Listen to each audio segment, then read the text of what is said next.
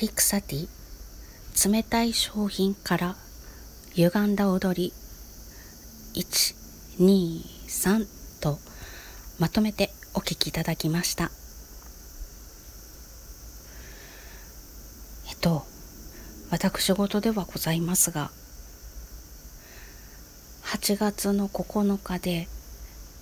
配信を始めてから3ヶ月目に突入しました。当に皆さんありがとうございました。1ヶ月目が終わった時も思ったんですけれども楽しいです。楽しいまま嫌なこと一つもなくっていろんな刺激を受けて「ああそうなのか」とか「そういう考えもあるんだね」とかいろんなことを教えていただいてあっという間に2ヶ月が終わりました。ということで1週間まあ私のわがままではあるんですけれどもエリクサティはちょっと苦手っていう人もいるかなとは思ったんですが3ヶ月目に突入したありがとう企画ということで1週間私が好きなエリクサティの曲たちを弾きまくりました。これであなたもエリクサティ2です。と言えるほど範囲が広くは演奏できなかったんですけれども他にもまだまだ面白い曲がたくさんあります。このサティ週間を始めて初日の時に聞いてくださっている方がセミの合唱と合うって言ってくださったんですね。サティの音楽は不思議な感じなんですけれども激しかったりめちゃくちゃとろけるようにロマンチックだったりとかそういう要素がないので後にサティ自身が家具の音楽というのを目指していくんです。著作権の問題で抜粋で読ませていただきますがエリック・サティ自身が書いた「卵のように軽やかにサティによるサティ」という本があります。その中に家具の音楽についてという章があります。何かそれに重要な含みがあるなどとはお考えにならずに休憩時間のように音楽などは存在しないかのように振る舞われますよう切に皆様方にお願い申し上げます。家具の音楽は何気ないプライベートな会話ギャラリーにある絵画や誰も座っていない椅子。そういったものと同じありようで人間の生活に寄与することを願っております。という一節があります。これはまさに私が目指している音楽でもあります。そのセミの合唱と合うって言ってくださった。そのことがとても嬉しくて。サティが目指した音楽を演奏できたのかなってちょっとご褒美のように感じました。私が目指している音楽もこの家具の音楽というのとかなり近いんじゃないかなと思うんですけれどもわざわざかしこまって聴いてもらう音楽というのも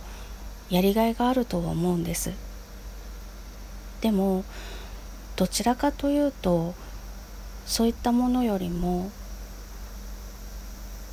そっとそこにあって気づいたらそこにあっていろんな時に寄り添っているような音楽。そういう演奏ができるようになりたいなと思ってますそう思ったきっかけというのは大学生の時なんですが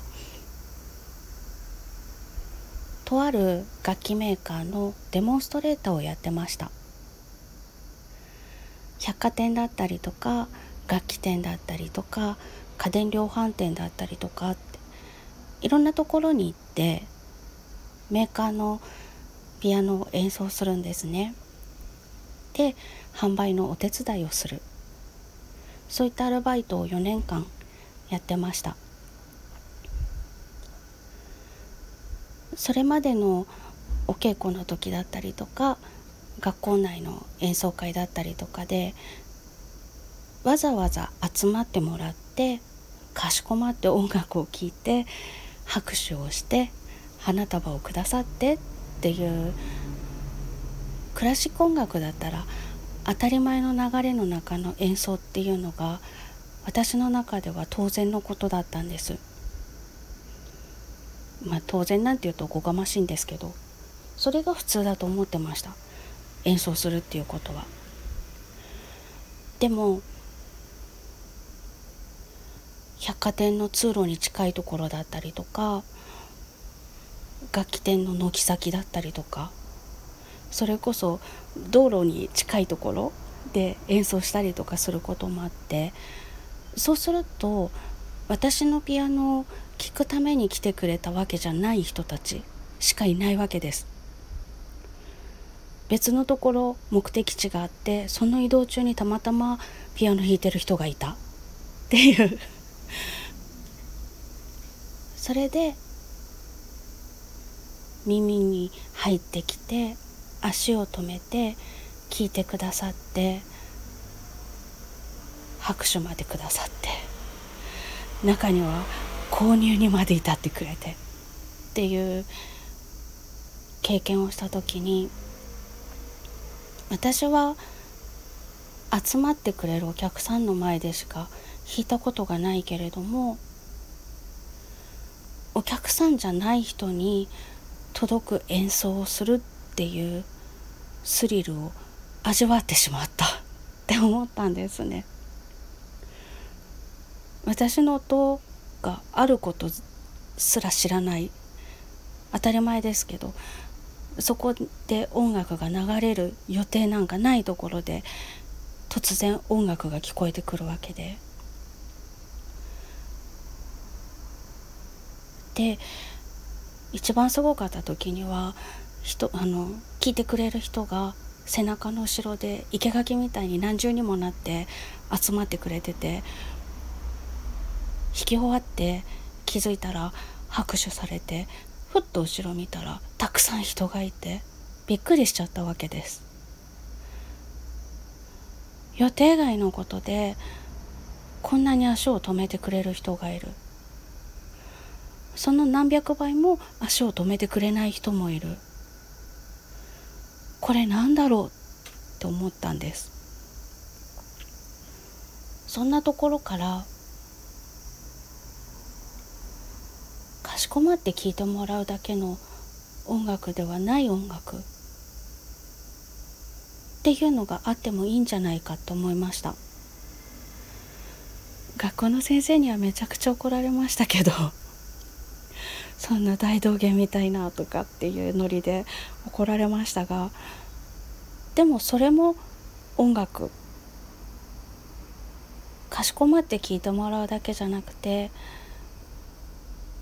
泣きたい人のところでそっと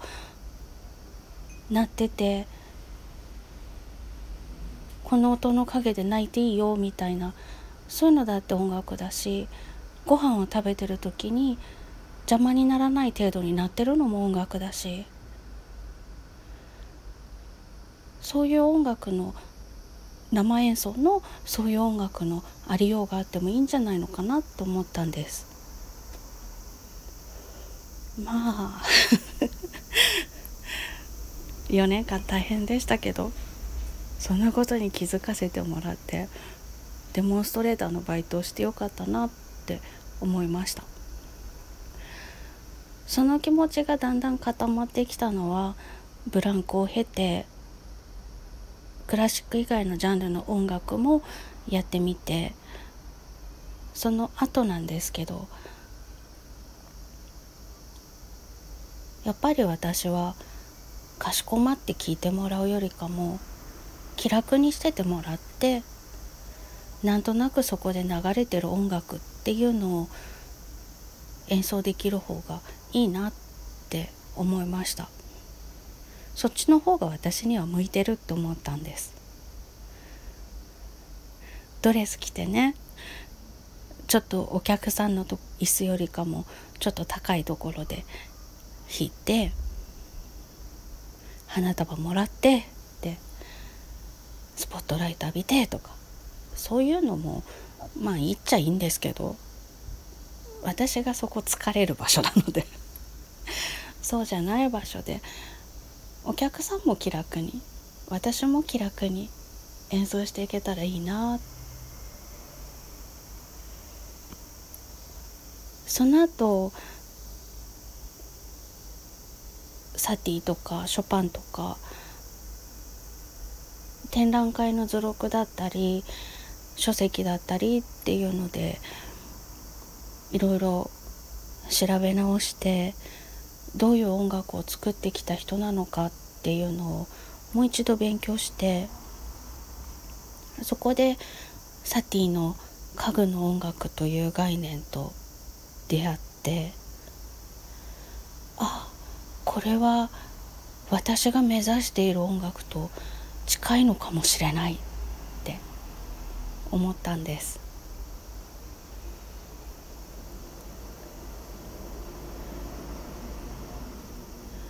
ショパンが好きで好きでたまらなくて中学校の頃にはショパン教って言われました。今日は宗教の今日じゃなくて狂ってる方の。それぐらいショパンが好きでお昼休みとかお弁当をダッシュで食べてで走って音楽室行ってピアノ弾きまくってでまた午後の授業に出て。ちょっとでも時間があるんだったらピアノ弾きたいっていうぐらい。まあ私の中でその頃ピアノ弾くはイコールショパン弾くだったんですけどそれぐらい好きでそれぐらい好きだったのが高校生ぐらいだったと思うんですけどおばが持ってきた一冊の楽譜で新たなる出会いをしてちょっと冷静になりピアノ再開してからドビュッシーとかショパンとかやっぱり弾きたいんです。昔弾いてた曲やっぱり弾きたいんですね。月の光だったりとかショパンのバラードの1番だったりとかスケルツォの2番だったりとかそういうの弾きたいんですけどまだ手がそこまで回復していないので弾けないんです。でも弾きたくて弾きたくて恋焦がれる気持ちはあるんです。それとなんとなく真逆の温度なんですけど同じぐらいサティを求めている私もいて。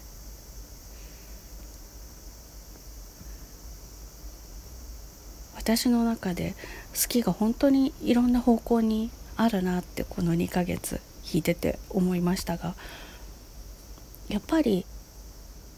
ショパンとサティなんだな。っていう。そこに最近至ってます。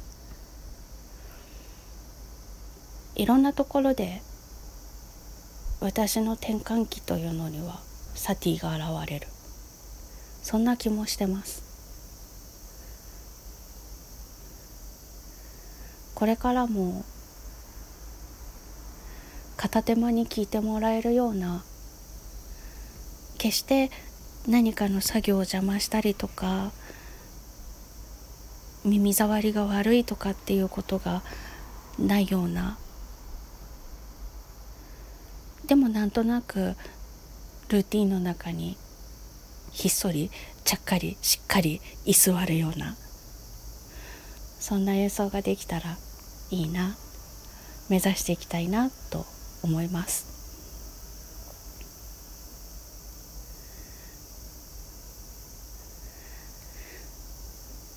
ということで